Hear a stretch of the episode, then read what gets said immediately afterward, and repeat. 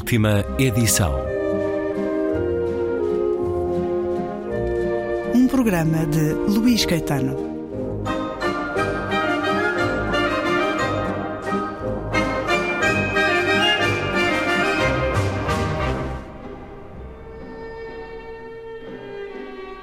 Regresso à conversa com Gabriela Ruivo a propósito do novo romance Lei da Gravidade, dez anos depois de ter vencido o Prémio Leia e o tempo atravessa muito este novo livro.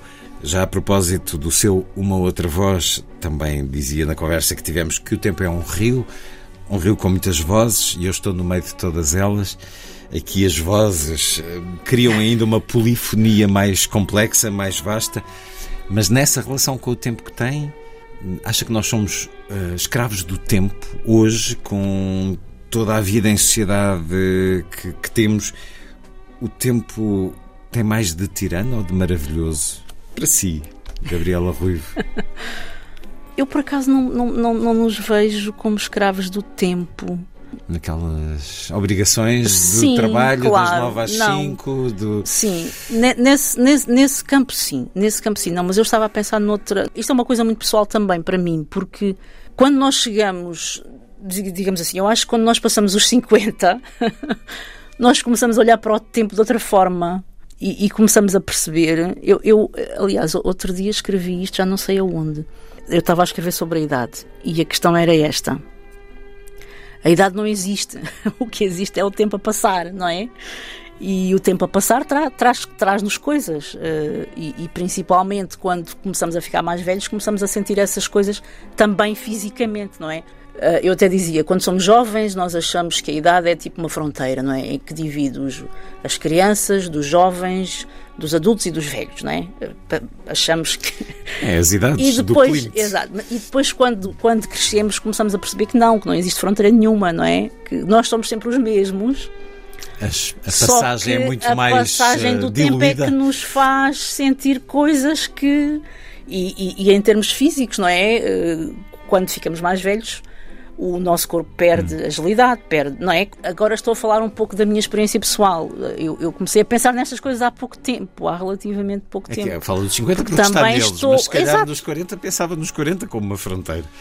Sim, sim, tá, sim, mas não sei porquê, não, não, não sei porquê, quando, quando passei para os 40 não pensei tanto nisto. Também, a pessoa vai sempre pensando um bocadinho, não é? Mas, mas quando passei para os 40 não pensei Estava tanto nisto. a dar entrevistas Agora por causa do prémio Leia. Mas uh, aquele certo que eu li inicialmente é de um homem que terá 80 a falar para Sim, ele próprio exato. aos 60 e a dizer tens muito tempo. Porque e isso é curioso, porque é... de facto, uh, se calhar quando chegar aos 60 vai dizer chatice, já não isto já. Exato. Mas, mas o, mas o é, seu é... ser, a sua entidade dos 80 acha que tem muito tempo. Claro que sim, eu acho que sim, eu acho que sim. Isto Aliás, eu hoje cada olho... dia é um dia. Pois, exato, eu hoje olho para os meus filhos e penso, ah, eles, pronto, são os miúdos, não é? Eles já, um já tem 25, não, 24. ele não, ele não vai ouvir. Mas, não é? Para mim eles são os miúdos e, e, e, eu acho que isso acontece sempre. Eu acho que isso acontece sempre. Quando a pessoa chega aos 40 40 acha que, ah, com 30 ainda és humilde, não é? E como eu acho que isto acontece sempre, eu, eu, eu aposto que quando chegar aos 80 vou achar a mesma coisa. Não é? Olhando para trás e vendo uma pessoa com 60, pensa, ah, ainda, ainda é muito jovem, então ainda tem muito tempo. Que é, não é? é a reflexão que eu este personagem que... faz. Há uma pergunta a certa altura aqui: uh, mudava alguma coisa na sua vida, se pudesse? Seguia noutra direção? Ai, Sim, sim e não. É assim, há coisas que eu não, não mudava, há outras que sim. Eu acho que as pessoas gostam sempre de dizer que não. Mas eu acho que há erros que não voltaria a fazer, não é? É, é para isso que se aprende. Nós, nós aprendemos com os erros para não os voltar mas a repetir. Se não os tivesse cometido, não teria aprendido. Pois, mas nós estamos a falar em ter uma segunda vida, portanto, nessa altura já tinha tido uma primeira. já não queria voltar a fazer os erros da primeira, não é? E se nessas vidas paralelas, em simultâneo ou não, pudesse fazer outra coisa, o que é que faria? Isto é complicado, porque para mim a escrita não é bem um trabalho, podia não escrever. Uh, mas tinha que fazer qualquer coisa com as mãos. Eu gosto muito de trabalhos manuais. Artesanais? Sim, acho Mas que não sim. faz isso também? Também, pois, Então não- exato. então não também. vale Não isso, vale. está Oh, excluído como caramba, resposta. Não sei, não Tem que sei. dizer qualquer coisa do género astronauta. Astronauta. Bem, astronauta acho que não. Talvez desenhar ou pintar ou cantar. Qualquer São- coisa assim. São desejos antigos. Então fica aqui uma dica para o, o seu eu na O meu. alteridade. Sim. V- ah, ainda sobre o tempo, 10 anos depois do Prémio Leia, ah, que na altura foi certamente um- algo de profundamente marcante na sua vida de escrita e na sua vida pessoal. Como é que esse prémio marcou a sua vida nestes 10 anos? Entretanto, é algo que se diluiu? É uma marca que ainda continua a sentir? Sim, é- lá está. É, O prémio permitiu-me publicar, não é? Eu antes não, não era autora publicada. Eu escrevia, lá está, nas horas vagas. Tornou a E escritora? tornei, foi o prémio que me tornou escritora, sim, porque já- eu já antes nem escrevendo. dizia que era escritora, Sim. não é? Aliás, ainda me lembro da primeira, do primeiro telefonema naquele dia, no- quando o prémio é anunciado. Hum. O primeiro telefonema do jornalista que eu atendi e que me perguntou se era da casa da escritora Gabriela Rui Trindade. E eu, eu não fiquei, disse é engano, não? eu, eu quase que, que ia dizer, a vontade que tive foi dizer ó, que era engano, que sim, sou eu, mas não sou escritora. Foi assim uma coisa estranhíssima de ouvir. eh, ainda me lembro dessa sensação muito bem. E, mas basicamente foi isso, não é? Marcou o início da minha carreira como escritora. Portanto, ainda é importante, claro. E porquê que se tem espalhado por estes diferentes géneros? Eh, É uma procura de Sempre escrevi novos assim. caminhos, Não, contos, eu- poesia, Eu, eu já livro infantil? escrevia, eu já escrevia contos, já escrevia poesia, já escrevia histórias infantis, por isso Portanto, a escritora é, estava é a lá, estava só por publicar. Sim. sim, sim, tinha muita coisa escrita e ainda tenho, quer dizer, há, há coisas que, que, não, que não deverão ser publicadas porque são, foram escritas nos meus anos, mas, mas, mas sim, sempre escrevi. E este romance demorou quanto tempo? Uh, eu já o tinha começado a escrever para aí há quatro anos, se calhar. E, e depois estava parado. Porque quando tive a ideia, escrevi um pouco, mas depois estava parado. E entretanto concorri às bolsas de criação literária. E no ano da pandemia fui selecionada e foi isso que me permitiu escrever o livro tão depressa, digamos assim, porque senão se calhar ainda, ainda estava a escrever. Os confinamentos ajudaram também à escrita? Não, não, por acaso não, porque durante o confinamento trabalhei imenso, mas não na escrita, trabalhei noutros projetos. Foi um período muito produtivo até. Ahm, Na, sa- na sua área da psicologia? não, não, projetos literários também. Literários. Sim, sim, sim, sim, sim. O confinamento que viveu em Londres, portanto. Exato, vivi em Londres. Participei em, em, em vários projetos, participei naquele projeto, deve ter ouvido falar, do bode inspiratório, Sim, sim, que era, pronto, par- participei nesse projeto. Depois também fiz um, um projeto com um autor hum, eh, português que vive em Paris, que são os mapas do confinamento. Ainda existe. Um, Online? Online também. E e este, este projeto englobava autores de todo o território da, da língua portuguesa. Portanto, temos Brasil, Moçambique. E recorde-nos o, o que é que o projeto procura? Portanto, o projeto pro, procura. Temos poesia, temos texto, conto, ah, temos fotografia também, ah, artes plásticas, ilustração. É uma cápsula E- do tempo em termos de escrita Exato. criativa, referindo-se a um sim, período sim, sim, marcante sim, sim. da Mas sem da tema, pronto, não, não temos um tema, cada trabalho era mais ou menos livre, poderia ter ou não a ver com o confinamento. Foi publicado um livro que é o Contágios, foi publicado por uma editora de Aveiro que é Visgarolho, é uma edito- editora pequenina. Esse livro reúne 65 autores, se não estou em erro, de, de- dos territórios de língua portuguesa. Ah, portanto, estive envolvida assim em montes de coisas e não consegui quase escrever nada. Quando conversámos há 10 anos, vivia na União Europeia. E agora não. É. Como é que está a sua relação com Londres? Ma- Cada vez mais casa porque passaram 10 anos Sim, e sim, são 10 sim, anos de vida claro. cheia de experiências e memórias? Ou este Brexit a afastou um bocadinho daquele espírito mais imperialista ou nacionalista ou não precisamos dos outros para nada? Eh, Como é que isso está? Não está nada bem. não está nada bem. Não, Está- não mas sei. não está nada bem Não, para ah, muita gente, não é? Para muita Inglaterra. gente, sim, sim, sim. Aliás, ah, ah, o Reino Unido, se calhar também isto poderia dar material para um livro, porque neste momento a política no Reino Unido é uma espécie de, de, de, de universo paralelo em que o Brexit, o Brexit foi, uma, foi um erro crasso, não é?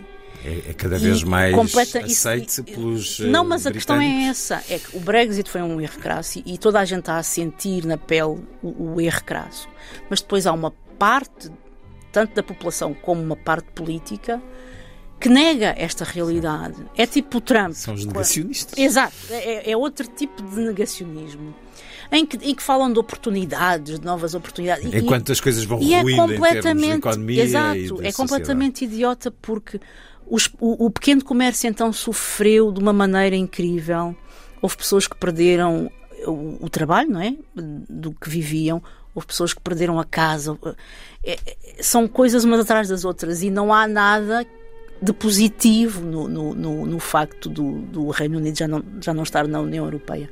Mas eles insistem, eles insistem em dizer. Então é assim uma espécie de. Coisa maoísta, de, quase. Exato, não, mas é uma espécie de alucinação coletiva. O que é incrível é que já não é a maioria. Se neste momento houvesse um referendo, uh, o Reino Unido voltava para a União Europeia. Só que depois existe também essa questão, claro. não é? que não esta ser, é a vontade do, do povo. Claro. Eles votaram e agora tem que se levar até ao fim. Tem que, tem que passar não, tempo. Não faz sentido. Voltamos é? à questão do tempo. Há coisas que precisam dessa passagem do tempo. Então escreveu muito, escreveu poesia também. Perguntava-lhe se vasculhando aí em algum aparelho eletrónico que possa trazer consigo, se nos pode dar a sua faceta de poesia. Eu, na realidade, já gravei um poema seu num encontro literário onde estivemos, mas agora gostava de ouvir outro, até porque uhum. não só publicou um livro de poesia na Onivá, uh, Aves Migratórias, como tem uma edição de autor agora na Amazon. Sim, sim. sim. Uma Mulher de Palavra, uhum. uh, um belo título. Uh, desse ou do anterior, procurem um poema para nos ler, sim. para ouvirmos nessa faceta literária, nesse multiverso de personalidade escritora. Então vou ler um, um poema do, de, das Aves Migratórias uhum. e que se chama Um Parágrafo. O amor nem sempre queima, por vezes arrefece e esquece o perfume das primeiras flores. Às vezes entorna o desgosto de ver partir as aves no outono. O amor nem sempre alimenta, por vezes enfraquece, desfaz-se nos dias cinzentos e nos trânsitos lentos das artérias pulmonares. De outras vezes adoece de tristeza ou tédio o amor é uma criança exigente que nos mostra a linha tênue entre a carência e a ausência. O amor é um velho que está sempre a ler o mesmo livro e consegue sempre encontrar uma nova página, um parágrafo que ainda nunca tinha lido. A certa altura, os seus personagens, Gabriela Ruivo, eh, falam sobre essa questão de sua importância, que é o sentido da vida, o sentido da existência. A resposta a essa pergunta, se eu lhe fizer, pode ser esse poema? Sim, pode, porque lá está, é olhar Estou para as coisas. pode, porque no fundo o sentido da vida é isso, é nós olharmos para as coisas e vermos sempre algo de novo, não é? Hum, se bem que aí era mais que sobre ainda o amor não que falava. Tínhamos... Sim, sim, mas, mas isso serve para tudo, não é? Amar as coisas, amar a vida, dar-lhe sentido, dá, é isso? Exato, o amor também dá sentido, não é? O, aliás, o amor é o que dá sentido à vida, mas num sentido mais lato também é, é a tal capacidade de ficcionar, não é? Quando se olha para um. Sim. Quando se olha para um pôr do sol, ou quando se olha para as estrelas, porque as estrelas que nós vemos no firmamento já morreram todas. todas, todas não, Quase todas. E, e Mas é olhar para as nuvens e é. ver uma história numa nuvem por exemplo, não é? Ver qualquer coisa que, que, que dá sentido. Uh, ver poesia, não é? Uh, é isso que acaba por dar sentido à vida, lá está, porque se nós olhássemos, uh, se nós só, lá está, se nós só víssemos explosões de gases a milhares de milhões de anos-luzes, que é o que as estrelas são, não é?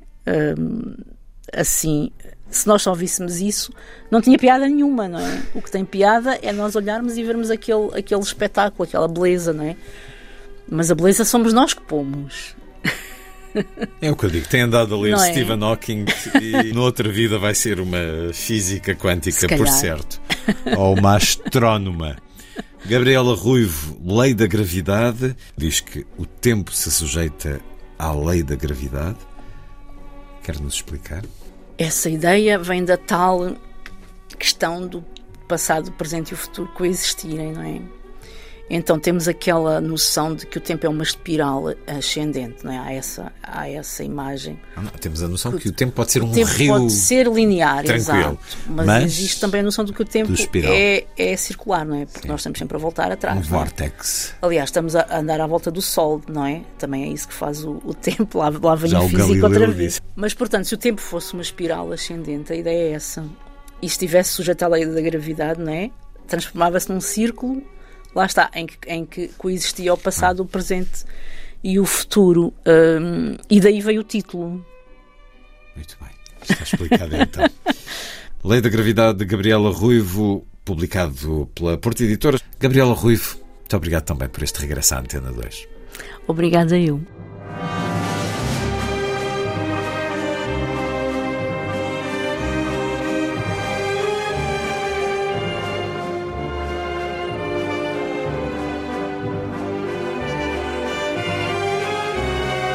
Última edição.